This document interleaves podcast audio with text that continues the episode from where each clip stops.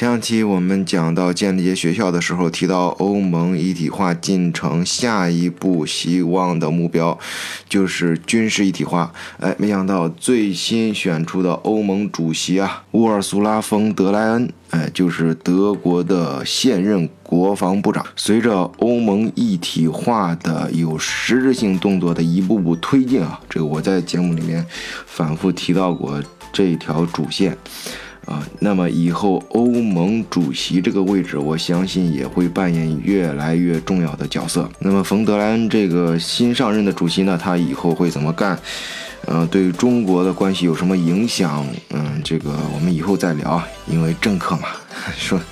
说什么不重要，主要还是以后看他做什么啊。我们从以后他的实际行动来跟大家聊。不过他的出身非常有亮点，哎，我看媒体上也在。边边角角的说这事儿，哎，咱们德国视角的听友群啊，自然也不会放过这个热点啊。呃，主要就是两点，一是他是出身贵族，都是德国很有势力的老家族；第二点是他是七个孩子的母亲，一个能做到欧盟主席的人，然后他生了七个孩子还能干这事儿，哎，这本身我觉得就很有意思。好，今天就给大家聊一聊新上任的欧盟委员会主席。乌尔苏拉·冯·德莱恩。换一个视角，也许世界大不一样。以德国视角，晚醉为你评说天下事。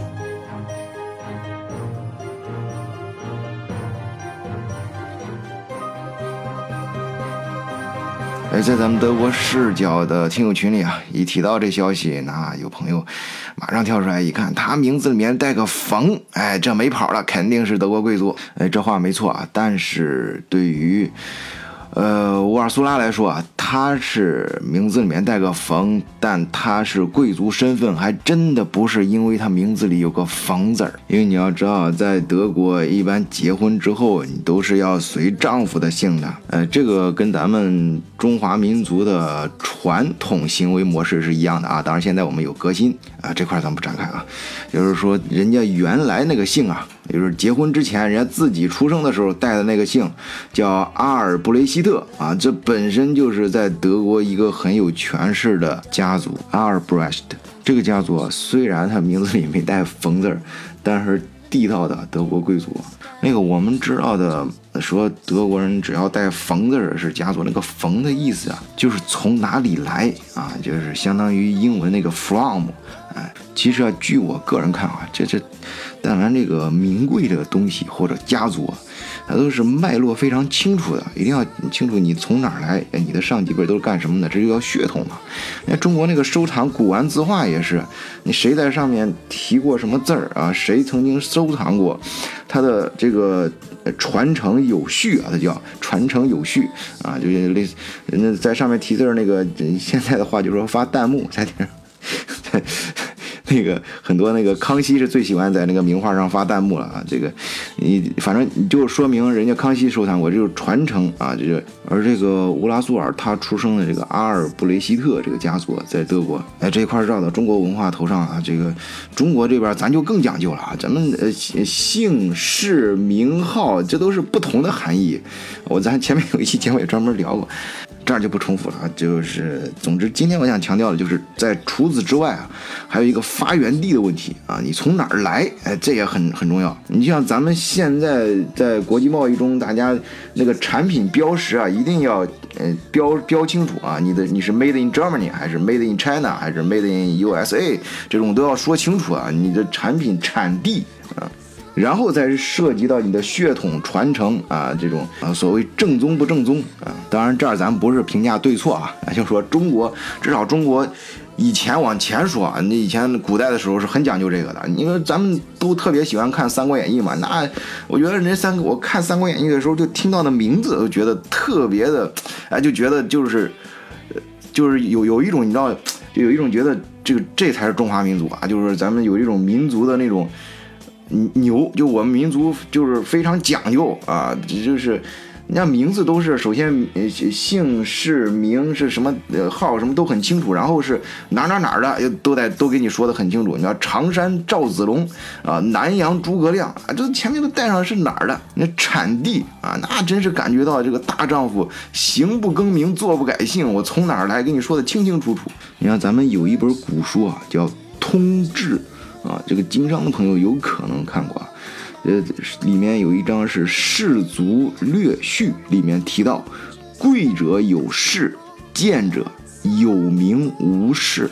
这个势啊，就是说你出自哪个家族。我想这个一个是你这个家族在是哪个家族，另外一个就是地方啊，所谓空间概念。这个传统啊，后来流传到日本，哎，就更具体了啊，什么叫？井上啊，松下什么渡边啊，山口啊，这种这种名字里面，当然这这有点开玩笑啊。人家我相信在日本那个战国时代什么的那种，人家那个也是很清楚了在哪个地方啊，更大一点的那种说法。好，我们回来说啊，回来说德国这个。阿尔布雷希特这个家族啊，它源自于 h e x t 这个我也不知道汉语怎么翻啊，反正是北威州有一小片地方啊。这个如果有在那儿一片生活的听友啊，可以在咱们群里啊，嗯，稍微介绍一下。当然，这个家族后来传承有很多故事啊，这个有空了以后再跟大家慢慢聊。而且还有一个说人家是老家族的一个证据，就是人家是有家族徽章的啊，就是红底儿的金狮子啊。好，作为阿尔布雷希特的这个家族的贵族小姐啊，乌尔苏拉是在一九八六年嫁给了一个德国医生，哎，那也是大学教授海口冯德莱恩。哎，对了，现在这个欧盟主席乌拉苏尔他用的这个名姓氏啊，就是她老公的姓，冯德莱恩。当然了，冯德莱恩这也是典型的德国贵族的姓氏啊，人家也确实是源自于一个德国的老家族，而且更厉害啊，确切的说啊是更正统，就是人家这个家族啊是成在这个普鲁士的贵族系统里面成长起来的啊，一般这个带冯字的比较正统的家族也都是在普鲁士这个体系下的，而现在的。嗯，德国，我们往前倒这个传承的话，往前是第三帝国，就希特勒那个时候嘛。然后希特勒往前是，呃，这个很短暂的魏玛共和国，然后再往前是就是第二帝国，就是我们前面几期。专门讲过，就是老威廉，嗯，跟俾斯麦那个时候，那个老威廉是在他们所在的那个呃霍亨索罗啊，我讲柏林那期的时候专门讲过这个家族，他们统治的这个普鲁士，哎，就是发展成为现在的德国。所以说，这个普鲁士的贵族体系里面的贵族才是最正宗的贵族，一般也都都会带一个“冯”字儿。当然，我再说一遍啊，我们这儿。仅仅是从现象出发啊，是 非常客观的啊，就是作为饭后谈资啊，是无所谓的这样子聊的啊，没有任何这个政治色彩，也也不要去纠缠对错，我们就聊这事儿。哎，就是说她老公这边呢更厉害，但是人家那个乌拉苏尔的家族，就是阿尔布莱希特啊，那绝对也不差，啊人家这个家族虽然不太疯，但是很厉害，绝对是贵族。他父亲就是。呃，这个乌拉苏尔他爹啊，本身也是一个老 CDU 啊，呃，就是基民盟，呃，就是现在默克尔所在这个政党，呃，人家在一九七六年到一九九零年啊，是呃下萨克森州的州长，Minister President，啊，这儿我稍微插两嘴啊，就是我们现在包括媒体上啊，经常提到德国的什么贵族，还有欧洲的老家族，啊，这些东西它的意义在哪儿啊？就是你知道他们这些。人呢，他的可怕之处啊，在于这些家族，他往往都是经过了很多年盘根错节的发展，在当今的这个欧洲社会当中啊，甚至说整个西方社会，啊，或者我还可以往大处稍微你自己想一下啊，就是你你根本就不知道哪些势力和团队背后啊是受到这些家族的影响，他们要做什么事儿啊，你也根本不知道，但是。他绝对可以影响到你，他的很多决定，和你息息相关。你要知道，这些老家族他根本不像是上市公司，啊，动不动你有啥重大消息，你得对外披露一下，你得公示，啊，这是法律要求。他更不会像媒体一样，然后会主动去曝光什么，开一个新闻发布会什么的，那都不可能。然后这这些老家族，尤其是德国的这种老贵族，他住在哪儿，他人在哪儿，你甚至都查不到。啊，平时他的一切活动跟你那都是平行线，所以这个乌尔苏拉这姐们儿，人家愿意出来露脸，这对德国目前的社会来说，这绝对是件好事儿。呃，我们前面节目里面也专门讲过很多次，就是德国的目前一个最大的社会问题就是社会阶层的固化，就是这个贵族跟底层社会还有中产阶级。这就像永远不会相交的平行线一样，都是只知道彼此的存在，却不了解彼此啊，也不想去了解其他阶层的人。在上个世纪啊，大约就是九十年代之前吧，这德国还能看到不少贵族阶层的人呢，出来从政从商，哎，亲自参与企业和国家的管理。哎，倒是，但是，但是到现在呢，就不太好了，就是基本上就交给那些职业经理人和政客们，哎，去忙活了。他们啊，就通通淡出了公众的视野，啊，甚至啊，就是有时候是为了隐藏而隐藏。呃，这些东西，我相信大家在媒体上也都能看到过，这个德国的贵族是有多低调，多会隐藏自己。啊，说到这儿，我突然想起来，最近暑假了，可能有不少听友啊跟我聊天，啊，说是想把孩子送到德国上中学，哎，不想在中国遭那个罪啊，上上是就是去去高考呀，反复在家里写作业，去干那些实际对将来人生发展没有太大意义的事情啊，想送到德国这边来上学，呃，给他一个正常的，就不说特别快了，正起码正常的啊青少年时光。呃，说到这儿，我就说家长陪伴很重要啊。要么你就是你送到那种全日制的贵族学校去，啊，那有的家长可以真的可以啊，人家就是说知道这学费啊，这一般的这种贵族学校，当然这这个学校学费就已经是非常贵了啊。德德国你一般来说好的私立学校，呃，即使就是说呃就是不是全日全住宿的这种啊，一千多欧元一个月就已经非常非常好了。啊，像当然人家这种顶级的贵族学校，就全是老师跟你一块儿吃住，就是从言行上，从平时的思维习惯上就对你进行教育的这种，呃，学校一个月的就学费啊，就是当然也包括他住宿费、吃吃住啊，都包括在里面，就是三千多欧元吧，啊，也就是相当于两万多块钱人民币，啊，对于有些家庭还 OK 啊，人家有中国有些家庭是可以可以承受的。啊，但是说句开玩笑的话，如果你真的孩子过来上的话，啊，你最好就珍惜一点这个时光，因为这很可能是你一生当中跟欧洲贵族唯一有交集的时候。哎，上学之后啊，人家就会嗯各干各的事儿了啊。这个你你很有可能对于咱们平常人来说，对于中产阶级来说，你努力一辈子的终点，哎，也就是给这些人打工。帮他们管理资产啊，甚至，呃，不太严格的说啊，帮他去管理国家。那有朋友说了，那咱们现在中国人都很多也有有有钱人啊，那你那富豪榜上啊，具体名字咱就不说了啊。而但但是你要知道，这跟欧洲贵族有钱人这是两回事啊。当然相比之下，我觉得中国这个更好，你更健康，起码咱中国人知道谁，没事是电视上露露露脸啊，还有时候互动一下啊。呃，但是你你你要知道，欧洲这些啊，他们，但是你跟他们这个财富那是那是两个概念，就是说，咱们就是中国人说的这个有钱人呐，你知道这你能知道的这些有钱人啊，电视上看到这些，他身上有很多钱，往往不是他自己可以自由支配的。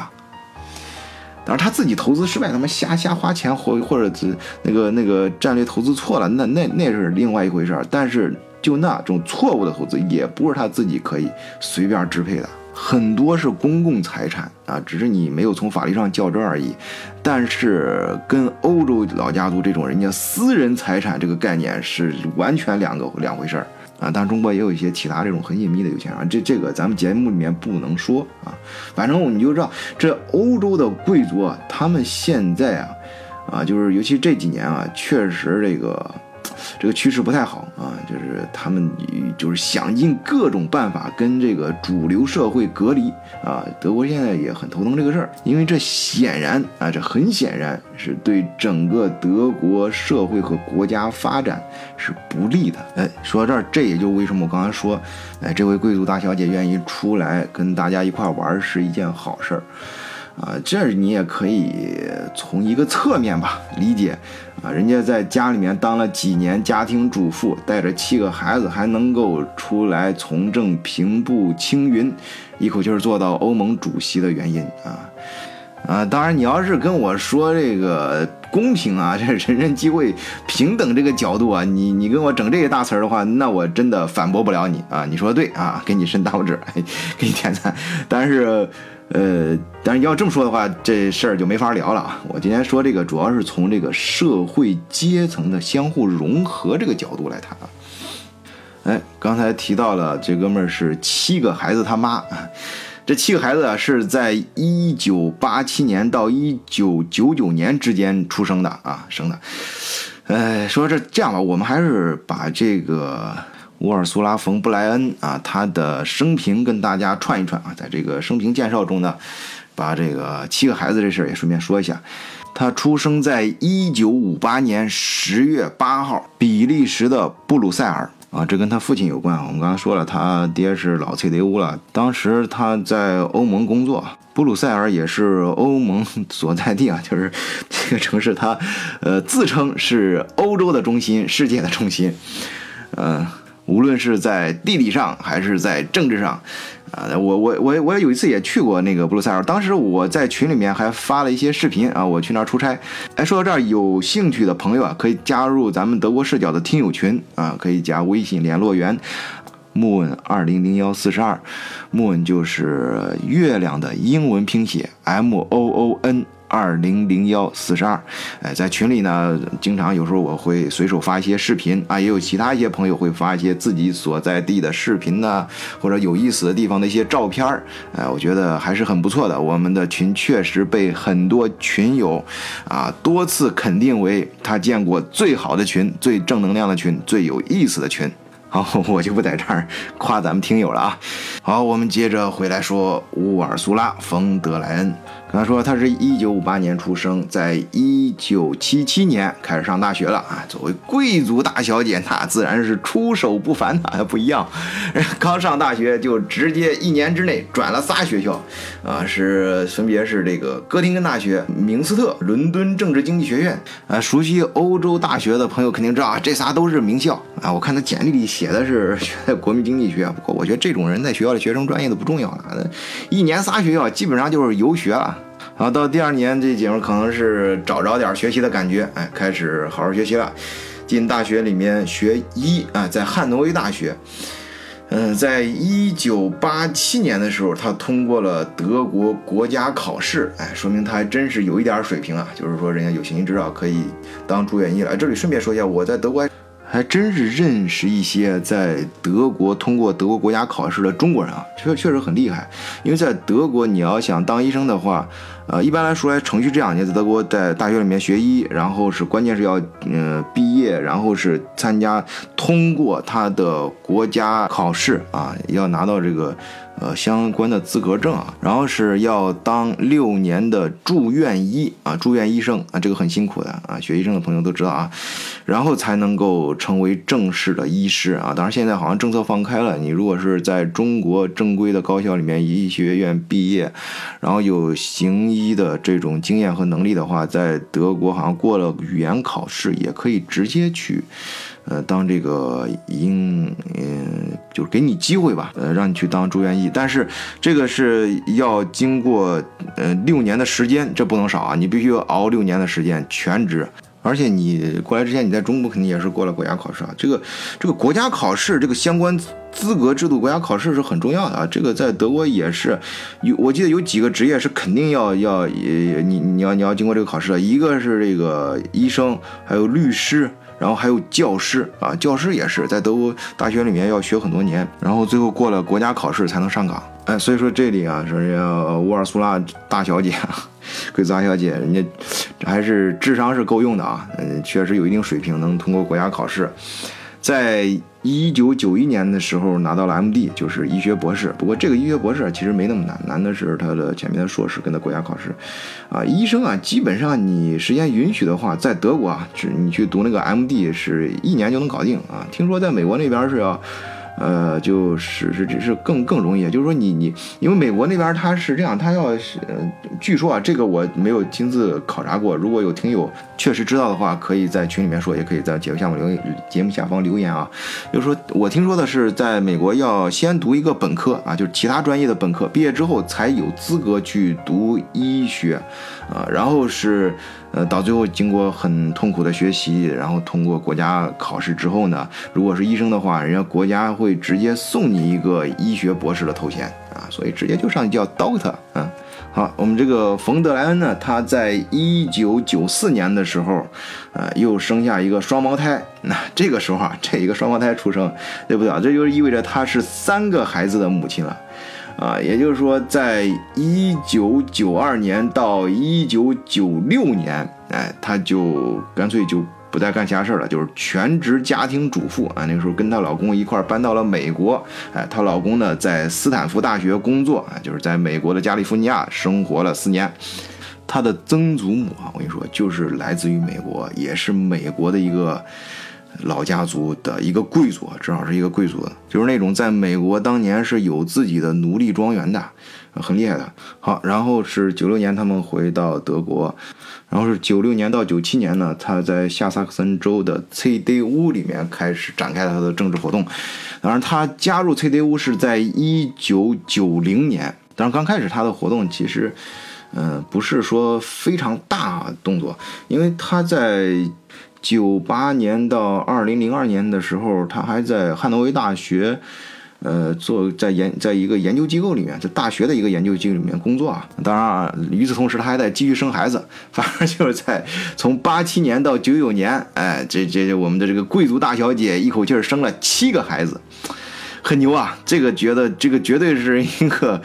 我觉得比任何一个社会上的工作啊，你甭管什么样的工作，啊，都可以。呃，拿来比，呃，这人家生七个孩子这件事，这是最牛、最艰巨的一项工作，这真的很厉害。那，那你这不能有些东西不能比啊，你不能拿着说中国几十年前那个在农村那种，你说我父母那一辈也是，就是咱们父母那一辈，就跟晚岁差不多年龄的啊，这种父母不是一般兄弟姐妹也是七八个，这个那个可不能同上去啊。你看那个时候放养，基本上一群孩子在在那个家里面，大孩子带小孩子，一群一块养就完事儿了。这人家你要这。他们在这个阶层，那而且在当今德国社会，那每一个孩子都是，都是要非常全面的去，不是光喂饱就行了，那还要进行教育，然后同时他的各个方面的兴趣爱好什么的，那是相当复杂的工程啊啊！用咱们现在这个，就是我这一代人这独生子女，你成长的那个感觉，你去想想啊，那七个孩子，那就是七个小太阳。好，他在大学里面工作，就是到零二年为止，因为从二零零三年开始，他可以说是进入了职业的，就是政治家的这个政客吧，我们说啊，政客这个职业政，职业搞政治的人啊。呃，就是零二年，他不断就是不但当选为下萨克森州的议会议员，还成为州内阁，出任社会事务、妇女家庭事务和卫生部部长。哎，一直到二零零五年之后呢，他又被德国总理安格拉莫默克尔，哎，就是我们的莫大婶儿啊，最近就是时不时在微风中抖颤那个啊，这事儿也引起了我们的听友啊，咱们的群友的。关注啊，在咱们德国视角的群里面，也时不时发出一些慰问和祝福啊。然后，在莫婶的提拔下，他就是直接成为德国联邦家庭事务、老年妇女及青年部部长。哎，在二零零九年，他在联邦议会选举中当选为德国国会议员。同年十一月三十日，被安排出任德国联邦劳工及社会事务部部长。在二零一三年十二月十七日，默克尔宣布，乌尔苏拉出任德国联邦国防部部长一职。这个很重要啊！一三年他就是国防部部长，这有点涉及咱们嗯，这个节目刚开始讲的这个主题了啊，就是成为德国史上首位女性国防部部长。啊，在二零一九年七月，也就是前两天，他当选为欧盟委员会主席。好，关于乌尔苏拉·冯德莱恩，今天我们就暂时说到这里啊！欢迎听友加入我们德国视角的听友群，加微信联络员 m o o n 二零零幺四十二。好，关注德国，了解欧洲，欢迎大家订阅德国视角，再见。